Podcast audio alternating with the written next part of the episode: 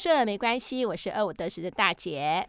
我是婷婷。那前阵子呢，我在社群 po 了一个文，因为呢，就是从旧历年前呐、啊，然后我去了十四天的那个京都之行嘛，那回来的话就回台湾过年。过年以后呢，没多久就要正式上班了。那上班之后呢，我几乎假日啊什么都没有办法好好休息，因为就是工作两头烧。那我又计划是说三月再去东京跟婷婷相聚嘛，对不对？我们一起去赏樱花。对。那为了这个事情，就是要享受假期的。甜蜜就要非常努力的工作啊，而且我中间还要录二五得十，然后呢就生病了，可能是太累了吧，然后反正工作啊、健康都没有办法取得平衡，就生病了。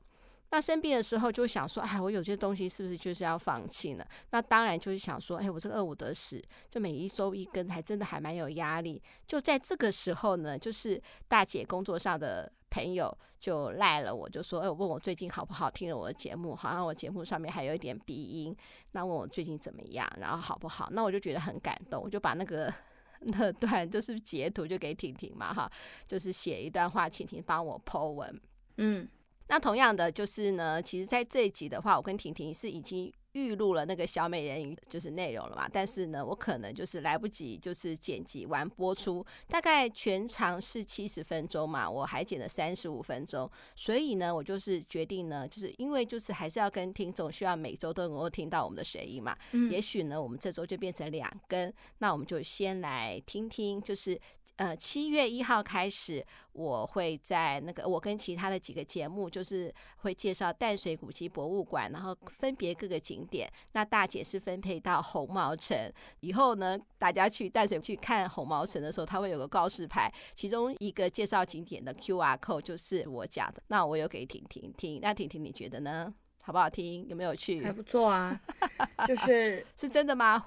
就是导览的时候的音档。哎，我不敢做的太轻松哎，我想说做太轻松的话，就是很顺呐、啊。是哦，就是很顺啦，顺顺的听下去。哦，还好啦，会不会很做作啊？不会啊。好好好，不管怎么样，那我们就把这样子的一个音档，就是呃，就是大家可以神游一下淡水红毛城。那我们现在就来播放一下这个音档吧。欢迎来到淡水的红毛城，或是还没来到园区与我一同神游的听众们，大家好，我是二五得十的主持人大姐。接下来就由我来为大家说说红毛城的故事。大家看到这小山丘上的红色城堡，已经有三百多年的历史，是一级古迹。红毛城是具有防御和攻击性的军事堡垒。城堡的前面有一排旗子，数一数，总共有九面。分别是西班牙、荷兰、正式、清领时期、英国、日本、澳洲、美国，还有我们的国旗。这九面旗子就代表了红毛城的历史。那就从左边的第一面旗子西班牙开始说吧。十六、十七世纪，欧洲国家纷纷向外拓展海外贸易，版图横跨了半个地球。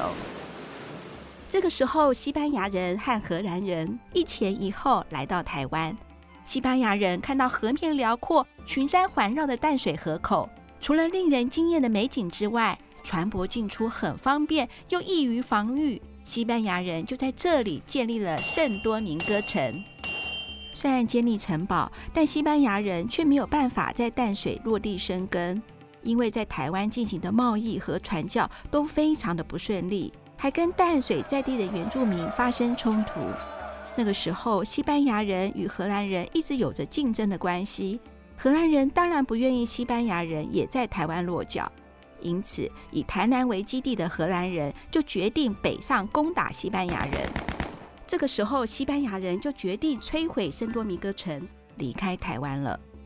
西班牙人走了之后，荷兰人就在原地附近新建了安东尼堡。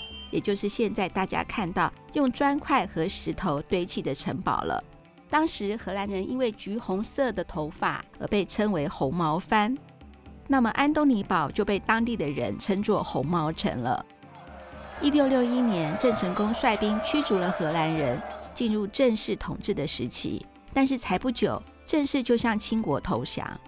清国初期不在乎台湾北部，只在红毛城加盖城墙和城门。慢慢的，这里就变成废墟了。清末英法联军之后，与清廷签订《天津条约》的英国，要求在台湾开放的口岸设立领事馆和办公处。此后一百多年，红毛城都作为英国领事馆。一八九五年，甲午战争落幕，台湾虽然割让给日本，但是红毛城还是英国的领事馆。第二次世界大战爆发，英国领事馆就关闭了。随着大战结束，台湾回到中华民国，领事馆才再次开放。但在一九五零年，英国与我国断交，直到一九七二年，英国才正式离开领事馆，并将红毛城交给澳洲与美国代管。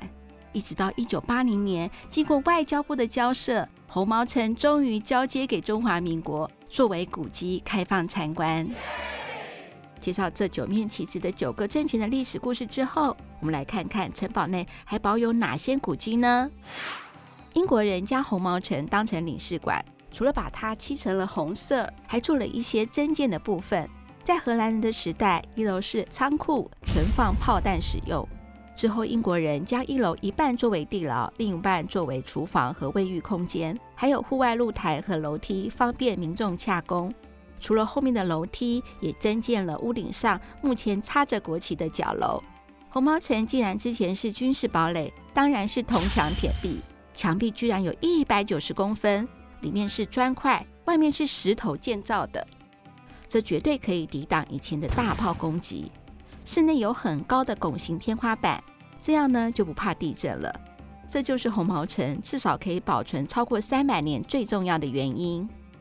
现在在一楼看到两段不同建材的楼梯，第一层是石头，第二层是木头，很特别的两种建材。因为一楼比较容易让敌人入侵，所以万一敌人来了，就将第二层的木头撤掉，守住二楼的安全。现在看到的砖墙隔间是英国人隔的，是用手工清水砖，砖头中间有挖一个凹槽，上面的砖头会有个凸槽，是很特别的镶嵌工法。可以让建筑物更坚固。以前荷兰时期的炮口，现在都改为窗户和大门。红毛城里有一个超大的金库，据说是英国人设置的。另外还有一个小的金库，为保存古迹，据说至今都没有打开。在同个空间靠窗的位置，有文件专用的焚化炉。当时没有碎纸机，这座专用的焚化炉看来是有很多文件需要处理呢。室内另外有个壁炉，这是英国人的思乡情怀，可不是因为淡水的天气很冷才建造的哦。鸿蒙城旁的领事官邸建于一八九一年，是英国人的住家。这栋官邸是混洋式的两层楼房，洋楼的地基很高，还有雕花的设计。这是通风口，地基下没有地下室，是防止风化与避免湿气。地基上的栏杆是釉绿花瓶，它是空心的。还是陶瓷做的呢？正面的墙面有十二幅砖雕，有象征英国的蔷薇。其中两幅上面有 VR 一八九一，VR 是英国维多女王的缩写，一八九一是盖好的西元年份。回廊有像拱门的设计，一楼拱门较大，二楼的拱门较小，因为一楼是书房、餐厅和客厅，需要比较大的采光。二楼全部都是卧室，就不需要太亮了。每个拱门都对着一扇落地窗，除了采光通风之外，最重要的当然是看风景喽。回廊很大很宽，可以赏景喝下午茶。它居然占建筑物面积的百分之四十，这是我们很难想象的。但是回廊对英国人来说是很重要的，他们常常在回廊喝下午茶、睡个午觉，甚至举办宴会。回廊有三面，东西南。北面没有开，因为淡水冬天东吹东北季风，天气太冷了。回廊四周绿荫环绕，风景优美，还可以远眺观音山和淡水河。外面有一个很大的花园，据说是台湾第一座草地网球场。馆内可以看到当时打球的照片，在照片中可以想象，在英国领事期间，打球是英国领事和其他官员还有商人交际应酬很重要的活动。也可以在这片草地办派对、野餐等。当时主仆阶级分得很清楚，各自有不同的活动空间，从地砖不同就可以明显做出区别。主人和仆人的空间是分开建筑之后才将两区合而为一栋。可以看到两区之间的屋顶有一个白色的波浪形铁板拱，这是十九世纪的防火建材。